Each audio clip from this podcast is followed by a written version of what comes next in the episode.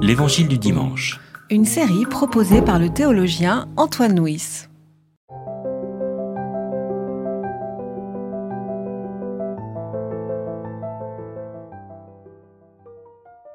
Ce jour-là, Jésus sortit de la maison et s'assit au bord de la mer.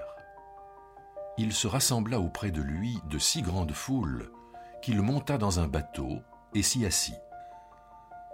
Toute la foule se tenait sur le rivage. Il leur parla longuement en parabole. Il disait Le semeur sortit pour semer. Comme il semait, des grains tombèrent le long du chemin. Les oiseaux vinrent et les mangèrent. D'autres tombèrent dans les endroits pierreux, où il n'avait pas beaucoup de terre. Ils levèrent aussitôt parce que la terre n'était pas profonde. Mais quand le soleil se leva, ils furent brûlés et se desséchèrent, faute de racines. D'autres tombèrent parmi les épines. Les épines montèrent et les étouffèrent. D'autres tombèrent dans la bonne terre. Ils finirent par donner du fruit, l'un cent, l'autre soixante, l'autre trente. Que celui qui a des oreilles entende les disciples vinrent lui demander Pourquoi leur parles-tu en parabole? Il leur répondit Parce que s'il vous a été donné à vous de connaître les mystères du règne des cieux, à eux cela n'a pas été donné. Car on donnera à celui qui a, et il sera dans l'abondance, mais à celui qui n'a pas, on enlèvera même ce qu'il a. Voilà pourquoi je leur parle en parabole parce qu'en voyant, ils ne voient pas, et qu'en entendant, ils n'entendent ni ne comprennent. Et pour eux s'accomplit cette parole du prophète Ésaïe. Vous aurez beau entendre, vous ne comprendrez jamais. Vous aurez beau regarder, vous ne verrez jamais.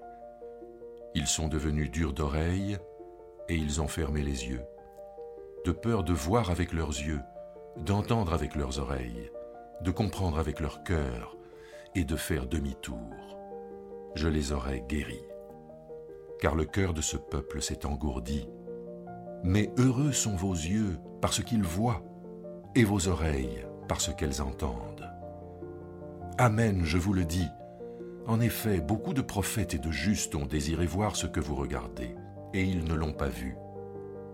Ils ont désiré entendre ce que vous entendez, et ils ne l'ont pas entendu. Vous donc, entendez la parabole du semeur. Lorsque quelqu'un entend la parole du règne et ne la comprend pas, le mauvais vient s'emparer de ce qui a été semé dans son cœur. C'est celui qui a été ensemencé le long du chemin. Celui qui a été ensemencé dans les endroits pierreux, c'est celui qui entend la parole et la reçoit aussitôt avec joie mais il n'a pas de racine en lui-même, il ne tient qu'un temps. Sitôt que survient la détresse ou la persécution à cause de la parole, c'est pour lui une cause de chute. Celui qui a été ensemencé parmi les épines, c'est celui qui entend la parole. Mais les inquiétudes du monde et l'attrait trompeur des richesses étouffent la parole, et elle devient stérile. Celui qui a été ensemencé dans la bonne terre, c'est celui qui entend la parole et la comprend. Il porte du fruit et produit l'un cent, l'autre soixante, l'autre trente. Alors Michel, voilà donc euh, ce chapitre 13 euh, de l'évangile de Matthieu qui est le troisième grand discours de l'évangile de Matthieu. Hein. L'évangile de Matthieu est scandé par cinq grands discours. Hein. Le premier, c'est le sermon sur la montagne. Ensuite, il y a euh, le discours sur euh, l'envoi en mission des disciples. Et puis là, le discours en parabole. Alors peut-être avant de nous arrêter sur euh, cette parabole du semeur pour essayer de l'interpréter, on pourrait d'abord, dans un premier temps, s'arrêter un peu sur la question du, langage en parabole pourquoi Jésus parlait-il en parabole? D'autant que dans le passage que nous avons euh, entendu, il y a ce verset un peu énigmatique euh, d'Ésaïe, hein, quand euh, Jésus cite le prophète qui dit Vous aurez beau entendre, vous ne comprendrez pas, vous aurez beau regarder, vous ne verrez jamais, donc que le discours à parabole laisse entendre qu'ils doivent être cachés au moins pour, pour certains. Voilà. Alors maintenant, pour rentrer dans ce texte, que pouvez-vous nous dire sur cette particularité, ce, mode de langage qu'est la parabole? Et qui n'est pas propre à l'évangile. C'est-à-dire qu'on peut le retrouver dans le Premier Testament, et puis aussi on peut l'utiliser dans la vie de tous les jours. Alors, je dirais, là, à la fois qui n'est pas propre à l'évangile, mais qui est très présent dans l'évangile. Hein. Qui est très présent, je, je disais il y a la semaine dernière un livre du, pasteur, poète, traducteur Jean Alexandre, et à un moment il disait il faut tenir compte du style de la Bible. Et il dit euh, pour parler, les, anciens, ce qu'on appelait les primitifs, ont inventé les mythes. Les Grecs le font par la dialectique, le Coran le fait par la prédication, et la Bible le fait par la parabole. C'est-à-dire que dans la parabole, il y a quelque chose quand même qui relève du langage de la Bible. Moi, je nuancerais, parce qu'il y a des paraboles aussi chez Platon. Mais enfin, ça, c'est une parenthèse. Il me semble que le propre de la parabole, comme l'étymologie l'indique d'ailleurs, c'est d'être une comparaison. Alors, ceci dit, il y a toutes sortes de paraboles différentes dans la Bible. Il y a par exemple un simple dicton. Hein, si un aveugle conduit un autre aveugle, etc.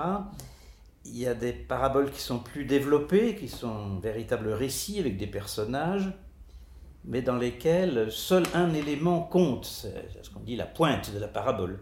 Et puis, il y en a d'autres, comme par exemple le bon pasteur chez Jean, ou peut-être comme le sommeur, qui relèvent plutôt de l'allégorie, c'est-à-dire que chaque élément est signifiant.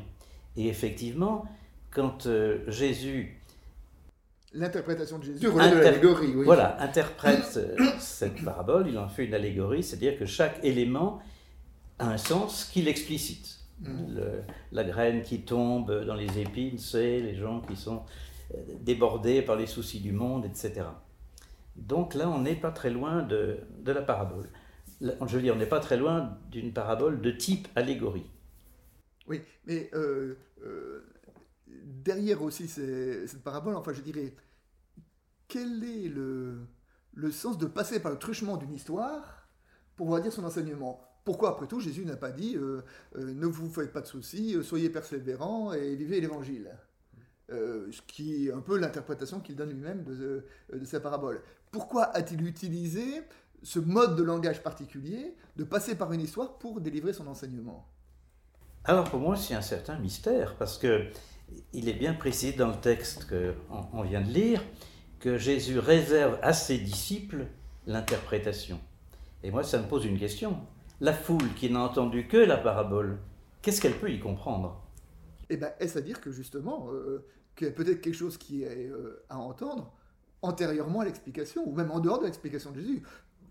Et peut-être, moi, moi j'aurais presque tendance à dire que, que l'interprétation, là, c'est Jésus, mais peut-être c'est Matthieu qui l'a euh, écrite en disant voilà mon interprétation de la parabole, mais je ne suis pas sûr qu'il faille réduire la parabole à l'interprétation qu'en donne Matthieu. Je ne suis pas sûr. Oui, moi je reviens à ma question. Qu'est-ce que la foule peut comprendre à cette parabole du semeur Je pense qu'elle le reçoit comme un enseignement de sagesse.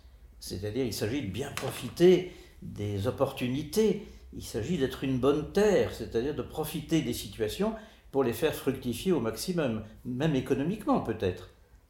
Attraper l'affaire par les cheveux, comme, comme dit Machiavel. Oui, et est-ce qu'il n'y a pas aussi même presque un, retournement dans la parabole, parce que après tout, euh, je me mets à la place d'un auditeur là, qui écoute Jésus raconter cette histoire. Il commence par dire le, le semeur sorti pour, euh, pour semer. Et euh, bon, bah, un semeur, ils savent ce que c'est. Hein. je veux dire, ils ont tous probablement à un moment ou à un autre travaillé dans les champs. Peut-être tous ont été dans la place de ce semeur. Et donc, ils peuvent assez facilement s'identifier à ce semeur. Et puis voici ce semeur qui commence à avoir un, un comportement singulier puisque euh, il commence à lâcher euh, de la semence dans des endroits pierreux, dans les chemins, euh, dans les ronces, ce qui n'est pas très je veux dire, prix de la semence, c'est un peu du gaspillage, quoi, je veux dire. Pas très rentable. Pas très rentable, voilà. Donc le semeur commence à avoir un, comportement un peu, un peu singulier.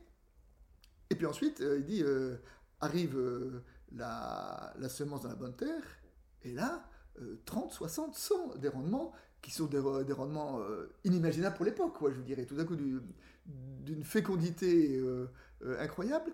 Et j'aime à penser qu'à ce moment-là peut s'opérer un, retournement, j'allais dire un retournement d'identification, en disant mais finalement la question, ce n'est plus qui est ce semeur, mais qui est cette terre, ou quelle est cette terre.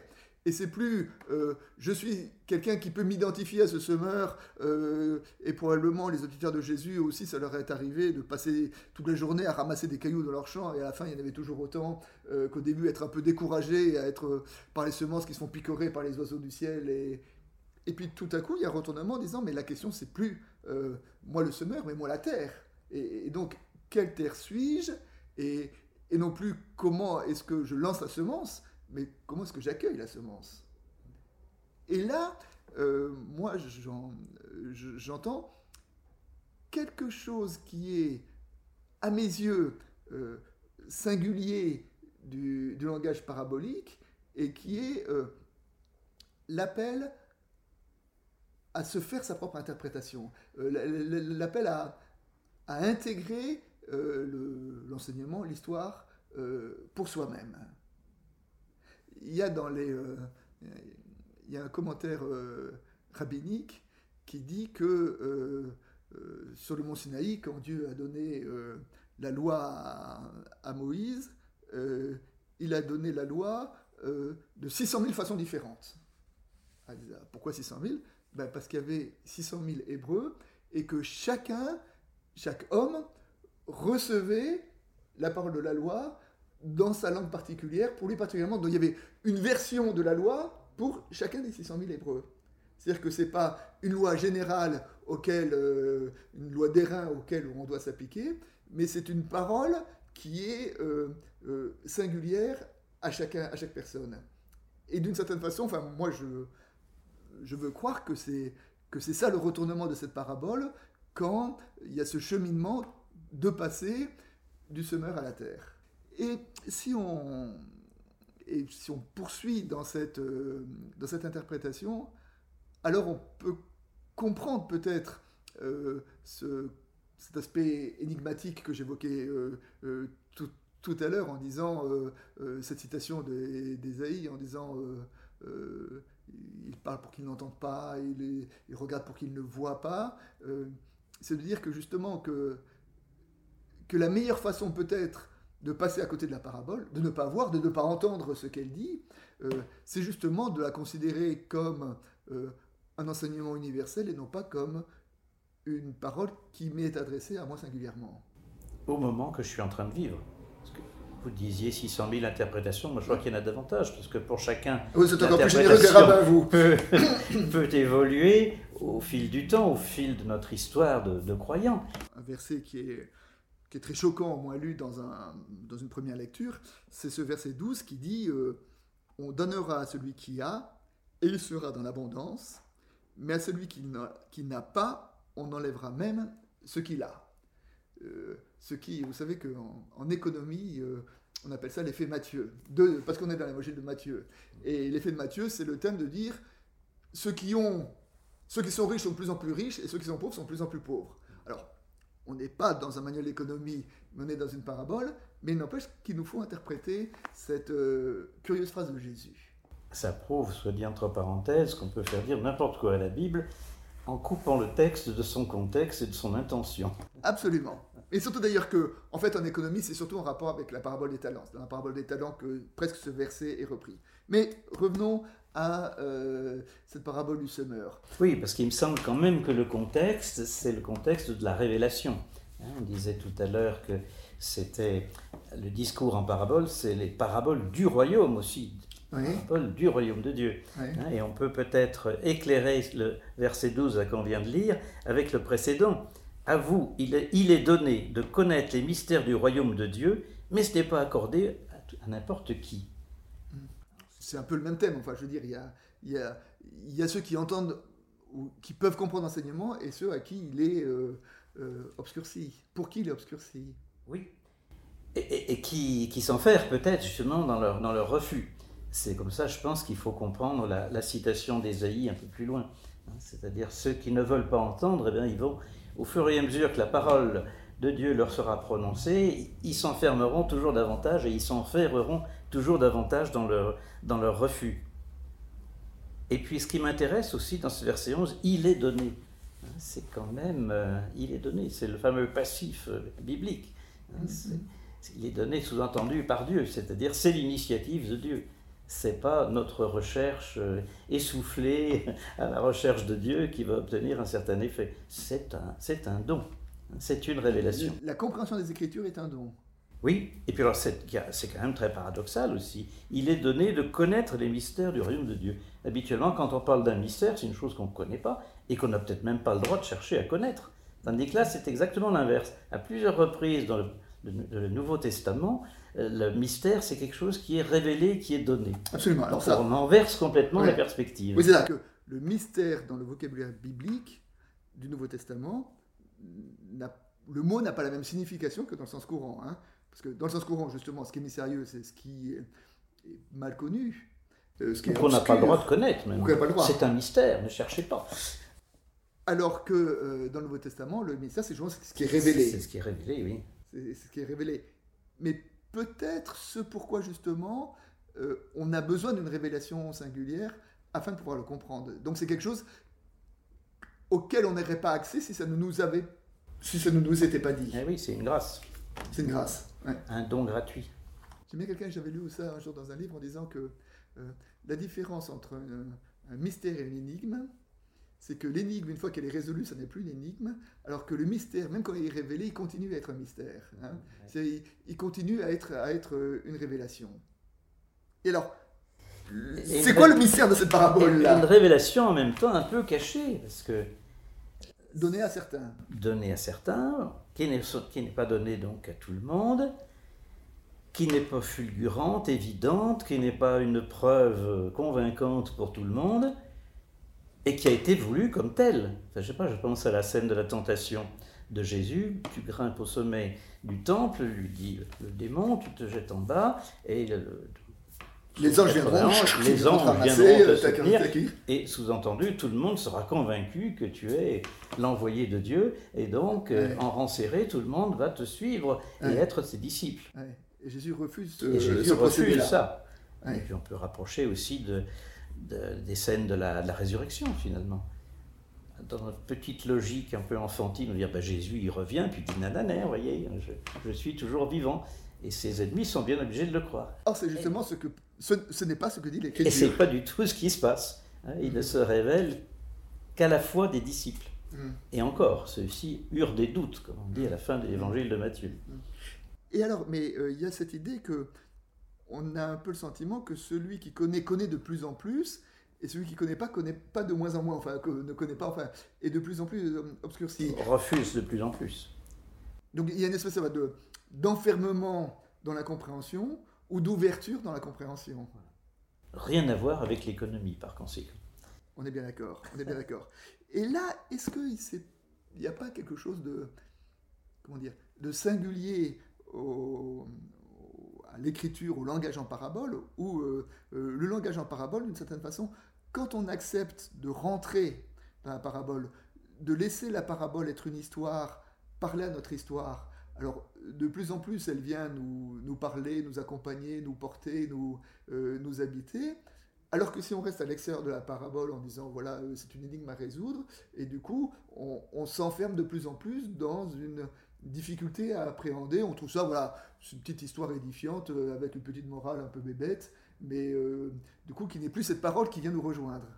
C'est peut-être pour ça que l'enseignement en parabole, c'est un enseignement qui respecte la liberté des auditeurs, parce qu'une histoire, on peut l'interpréter de mille façons différentes, tandis qu'un dogme, c'est carré, euh, il y a des frontières embarbelées autour, ceux qui n'entrent pas dans le, dans le moule vont être hérétiques, vont être expulsés, vont être jeté dehors où il y aura des pleurs et des grincements dedans Alors ça, moi, je, crois, beaucoup à cela. Moi, il y avait une, euh, histoire où un, jour, il, y avait un, il y avait un maître euh, qui enseignait et euh, les, il y a des passants qui vont voir les disciples en disant mais votre maître là, il parle en parabole. Pourquoi est-ce qu'il explique jamais ces, ces paraboles, son enseignement?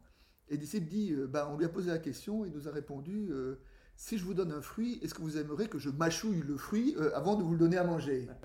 Comme les petits oiseaux. Voilà, donc c'est à vous de le mâchouiller, et donc euh, c'est à vous de, de vous l'approprier, euh, comme on disait tout à l'heure, euh, de votre histoire singulière et unique. J'ai expliqué à une religieuse contemplative un jour ce que c'était que le chewing-gum. Ah, Parce que elle me disait Ah, c'est merveilleux l'évangile, je prends un verset et puis pendant toute la journée je me le répète, c'est comme un bonbon. Alors, J'ai dit Oui, mais un bonbon ça s'use finalement. Ça serait mieux un chewing-gum. Alors il a l'air très étonné Qu'est-ce que c'est votre truc? Alors je lui ai expliqué que c'était quelque chose qui était durable, aussi durable que la méditation. je voudrais un petit peu m'arrêter sur le verset qui précède euh, l'interprétation de la parabole euh, que fait Jésus, et notamment euh, ce- cette parole qui dit « Heureux sont vos yeux parce qu'ils voient et vos oreilles parce qu'elles entendent. Amen, je vous le dis, en effet, beaucoup de prophètes et de justes ont désiré voir ce que vous regardez et ils ne l'ont pas vu. Ils ont désiré entendre ce que vous entendez et ils ne l'ont pas entendu. Heureux sont vos yeux parce qu'ils voient. Qu'y a-t-il de si heureux dans euh, la parabole du semeur Alors, je pense qu'il faut interpréter d'abord le genre littéraire de cette phrase. C'est une béatitude, comme celle qui ouvre le, sermon sur la montagne.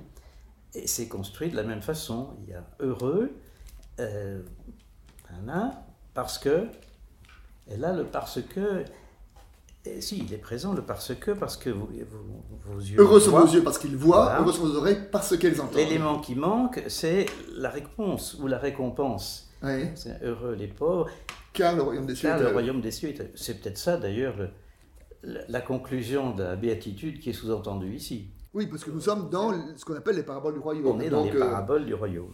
Hmm. Alors tout le problème, c'est de savoir qu'est-ce que veut dire ce heureux. ouais. Chouraki, qui est toujours des, des traductions assez pittoresques et qu'on ne peut comprendre si on ne connaît pas le texte original, ce qui est quand même assez particulier pour une traduction, elle traduit ça par euh, en avant. En marche. En avant. Parce qu'effectivement, il y a, ou en marche, parce qu'effectivement, il y a une idée de mouvement là-dedans. C'est pas un bonheur immobile, mais c'est heureux au sens où on dit c'est un heureux événement. Ah oui, C'est-à-dire, heureux celui qui se met en marche à la suite de la parabole je pense, oui, c'est finalement pas un bonheur immobile, mais c'est un chemin, euh, une direction. hein, et on peut retrouver encore une fois euh, ce passage du Deutéronome avec les deux voies. Prenez la bonne voie, ne vous trompez pas. Mhm, mhm. Mais on peut peut-être aussi entendre en, en contrepoint euh, la béatitude que Jésus dit à Thomas, le ressuscité dit à Thomas au chapitre 20, hein, Heureux ceux qui croient sans avoir vu, qui semble ajouter une espèce de gradation à, à la béatitude qu'on vient d'entendre. Ah bah oui, parce que là, on dit heureux vos yeux qui voient, et Jésus plus tard dira même heureux même êtes-vous si vous ne voyez pas, Ah oui. si vous croyez au-delà de ce que vous voyez. Et de- derrière cette, euh, euh, cette béatitude, est-ce qu'il n'y a pas aussi une invitation qui serait dans la suite du, langage en parabole, une invitation à, euh, changer notre regard hein. Heureux les yeux qui voient. Bon, ok, on voit, mais, mais que voit-on Euh, Comment voit-on? Et là, puisque puisqu'on est dans une béatitude, euh, moi, ça me fait ça me fait penser à parmi les béatitudes du Sermon sur la montagne, à la béatitude qui a été le plus souvent commentée par le Père de l'Église, c'est euh, la béatitude qui dit euh, Heureux euh, les cœurs purs. Et pourquoi? Parce que à cette béatitude est associée la promesse car ils verront Dieu, Verront Dieu. voir Dieu. hein. Et donc, euh, les- cette béatitude, c'est un appel à purifier notre cœur afin d'avoir le regard de Dieu, de, de porter sur les gens et les choses le regard de Dieu. Et ça comme étant un des, un des sommets ou un des objectifs de la foi, c'est arriver à, poser le regard de Dieu sur euh, le monde et sur ce qui nous entoure. Et donc rapporter ici euh, à, cette, euh, à cette parabole, eh ben, c'est de dire heureux sont qui ont vraiment les yeux qui voient, et qui voient pas simplement qui identifient les choses, mais qui sont capables de porter le regard de Dieu sur, sur leur environnement. Il faut s'entendre d'ailleurs sur eux les cœurs purs. Purs en quel sens? Purs comme de l'air pur, non pollué, ou bien pur comme du vin pur, sans mélange eh ben pour moi, je verrais plutôt sans mélange. Non, pour moi, oui. Pour moi, le cœur pur, c'est celui qui a le regard de Dieu, justement. Enfin, quelque part, la promesse associée à la, à la béatitude explique la béatitude. Hein. le cœur pur, c'est celui qui... Euh, heureux ceux qui ont le cœur pur, car ils verront Dieu. Donc c'est celui qui est capable de voir Dieu euh, en, en toute chose. Et d'une certaine façon, euh, n'est-ce pas aussi une des, une, des conclusions de cette, de cette parabole du semeur, c'est arriver à être cette terre qui accueille l'évangile avec euh, voilà, suffisamment de, euh, de profondeur, d'authenticité, euh, de mise en pratique, pour que la semence puisse trouver une, terre favorable dans, en nous et dans notre cœur.